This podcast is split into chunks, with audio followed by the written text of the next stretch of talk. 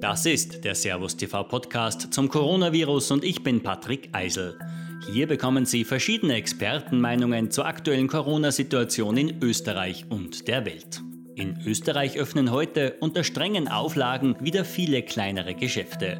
Trotzdem, die Corona-Krise hat die Wirtschaft hier und in vielen anderen EU-Staaten schon jetzt hart getroffen. Die Europäische Union will gegensteuern und hat mehrere hundert Milliarden Euro in Form von Hilfsprogrammen zugesichert.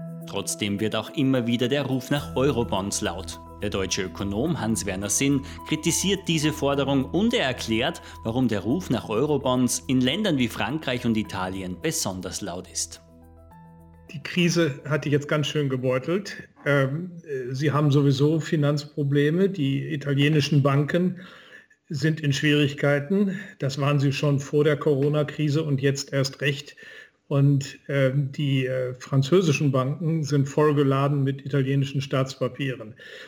Also hier ist eine Gemengelage, die ist durchaus problematisch und man möchte jetzt äh, gemeinsam aufgenommenes Geld zu niedrigen Zinsen, das ginge mit den Eurobonds, um also mit diesem Geld so allmählich die Altschulden abzulösen und äh, praktisch den Schuldenbestand im Laufe der Jahre zu überführen in einen gemeinschaftlichen Schuldenbestand. Und äh, Ihr Wunsch, äh, die Schulden zu vergemeinschaften, der war ja schon immer da und der ist jetzt also noch viel größer geworden. Nur, äh, das können wir so nicht akzeptieren, denn ähm, die Eurobonds, die Sie wollen, oder Corona-Bonds oder wie es auch immer heißt, äh, werden ja wahrscheinlich mit einer gesamtschuldnerischen Haftung ausgestattet. Das heißt, ähm, ein einzelnes Euroland würde, wenn die anderen ausfallen, gegenüber den Gläubigern alleine für alle Schulden haften. Das ist eine extrem gefährliche Angelegenheit. Ähm, wenn das dabei ist, diese gesamtschuldnerische Haftung, dann gelingt es natürlich, wegen dieses äh, Schutzes der Gläubiger sich insgesamt zu niedrigeren Zinsen zu verschulden. Wenn man das nicht als, mit einer gesamtschuldnerischen Haftung ausstattet, dann ist nichts gewonnen gegenüber der heutigen Verschuldung. Dann könnte man auch einen Fonds schaffen, das könnte auch jeder, jede private Fondsgesellschaft, äh, der besteht aus den Staatspapieren der einzelnen Länder und dann diesen gebündelten Anspruch äh, verkaufen, also diesen Fondsanspruch. Äh, Deutschland hat ja deswegen gesagt und auch Österreich und äh, die Niederlande, dass man das Instrument des Rettungsschirms ESM benutzen soll, um äh, den bedrängten Ländern hier günstige Kredite äh, zur Verfügung zu stellen. Dieser ESM äh, verschuldet sich auch irgendwie in Gemeinschaftshaftung, aber nicht gesamtschuldnerisch. Das ist der große Unterschied. Äh, das war ja ursprünglich ein bisschen strittig gewesen. Das stand da also in dem ähm, äh, Vertragswerk, äh, das im Jahre 2012 beschlossen wurde, ja gar nicht so richtig drin. Der Bundestag hatte das schon ratifiziert und dann ist jemand äh, noch rechtzeitig vor der Unterschrift des Bundespräsidenten äh, zum Verfassungsgericht gegangen und hat gesagt, prüft doch das mal. Und dann hat das Verfassungsgericht gesagt, ja, kann ja tatsächlich sein, dass das eine gesamtschuldnerische Haftung ist. Und äh, die Bundesrepublik Deutschland muss äh, vor der Unterzeichnung des Bundespräsidenten eine Erklärung von allen anderen europäischen Ländern verlangen, das, das nicht im Sinne einer gesamtschuldnerischen Haftung interpretiert wird. Und erst dann darf der Bundespräsident unterschreiben und so kam es damals. Außerdem ist es so, in dem ESM-Konstrukt gibt es ja eine Sperrminorität, ich glaube von 15 Prozent. Und Deutschland hat genug Stimmen, um diese Sperrminorität auszuüben. Das heißt, das schmeckt den anderen alles überhaupt gar nicht. Sie wollen natürlich äh, selbst mehrheitlich dann beschließen, wenn dieses Instrument einmal eingeführt ist, dass man sich da verschuldet, sodass diejenigen, die in einer Minderheitsposition sind, und das sind nun mal die nördlichen Länder, inklusive auch Österreich, Holland und was echt im Norden ist, seit dem britischen äh, Austritt. Ja, das ist eben heute eine andere Machtkonstellation und der Süden hat einfach viel, viel mehr Stimmen in all diesen Gremien und kann, äh, kann eben den Norden dominieren. Der deutsche Ökonom sieht in Eurobonds deshalb auch eine konkrete Gefahr für Österreich und Deutschland. Es wird eine Verschuldungslawine, weil die Eurobonds bedeuten ja, dass jeder zu gleichen Zinsen sich verschulden kann. Das kann aber in einer Föderation nicht sein, weil ein Land, das sich stärker verschuldet, ist ja auch stärker ausfallgefährdet. Das heißt, es müsste höhere Zinsen zahlen und die höheren Zinsen äh, schrecken es dann ab, sich weiter zu verschulden. Wenn da jetzt gleiche Schulden sind, kommt es zu einer Schuldenlawine, weil eben äh, für Länder, denen sowieso die sowieso mit dem Rücken zur Wand stehen, es jetzt überhaupt keine Rolle mehr äh, spielt, äh, wie viele Verpflichtungen sie eingehen. Sie verschulden sich auf Teufel komm raus bis zum geht nicht mehr.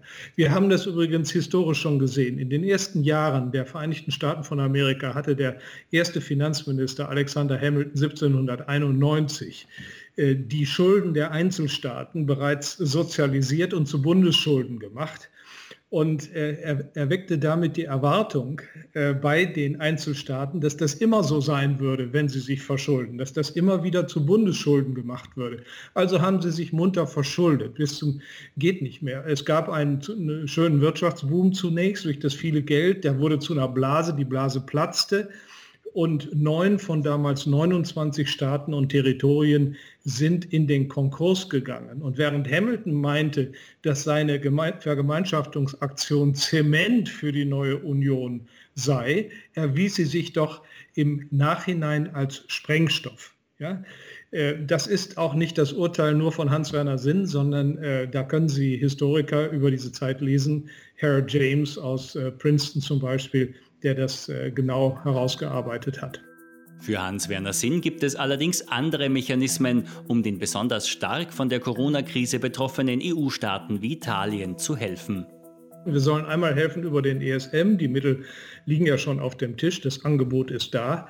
Und ich bin äh, auch der Meinung, äh, die Einzelstaaten sollten tun, was sie können. Ich habe die Bundesregierung aufgefordert, unilateral 20 Milliarden Euro mal schnell nach Italien zu überweisen, damit äh, der, äh, die Krankenhäuser dort äh, Medikamente bestellen können und Ausrüstungen in der Welt und in diesem Preiswettbewerb, der derzeit ja stattfindet, um diese knappen äh, Ausrüstungen dort nicht zu, unterzugehen. Äh, das hätten wir unilateral tun sollen als Zeichen der Solidarität mit unseren italienischen Freunden. Ich meine, denen geht es tatsächlich dreckig, die sind äh, durch ein Tal der Tränen gegangen, aber man muss natürlich weiterhin sich einschränken und das, das, das Land ist sehr, sehr gebeutelt. Viele Länder unterstützen die eigene Wirtschaft, so wie Österreich mit Finanzspritzen in Milliardenhöhe.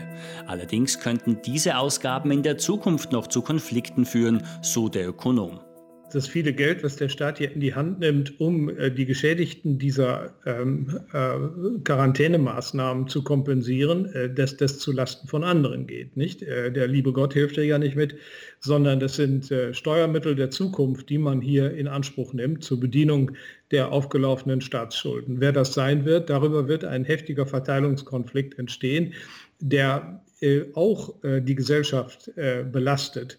Und zwar Konflikte erzeugen kann zwischen Jung und Alt, zwischen den verschiedenen Gruppen. Diese Konflikte stehen ja sowieso ins Haus, wenn man bedenkt, dass wir äh, ein demografisches Problem haben. Österreich und Deutschland, die Babyboomer sind Mitte 50, wollen in zehn Jahren eine Rente von Kindern, die sie nicht haben.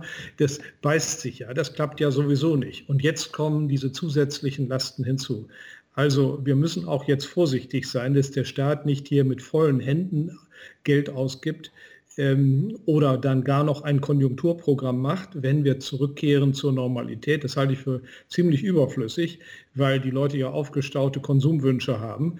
Äh, sobald sie kaufen dürfen und die Geschäfte wieder auf sind, äh, braucht man ihren Konsum nicht anzuregen. Das kommt von ganz allein.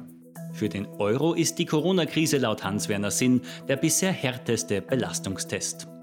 Der Euro ist schon am Wanken seit 2008 und schlittert von einer Krise zur nächsten. Diese Krisen werden immer wieder durch Geld aus der Druckerpresse äh, übertüncht. Ähm, dieses Geld dient häufig dazu, eben die Kapitalmärkte zu beruhigen, indem man also äh, den Anlegern äh, die ihr Geld in Staatspapiere südeuropäischer Länder investiert haben, jetzt in Aussicht stellt, ihnen die Papiere abzukaufen oder sie ihnen tatsächlich abkauft, wie das im Zuge des QE-Programms im Umfang von 2000 Milliarden Euro in den Jahren 2015 bis 2018 ja schon passiert ist und jetzt nochmal weitergeht. Ja?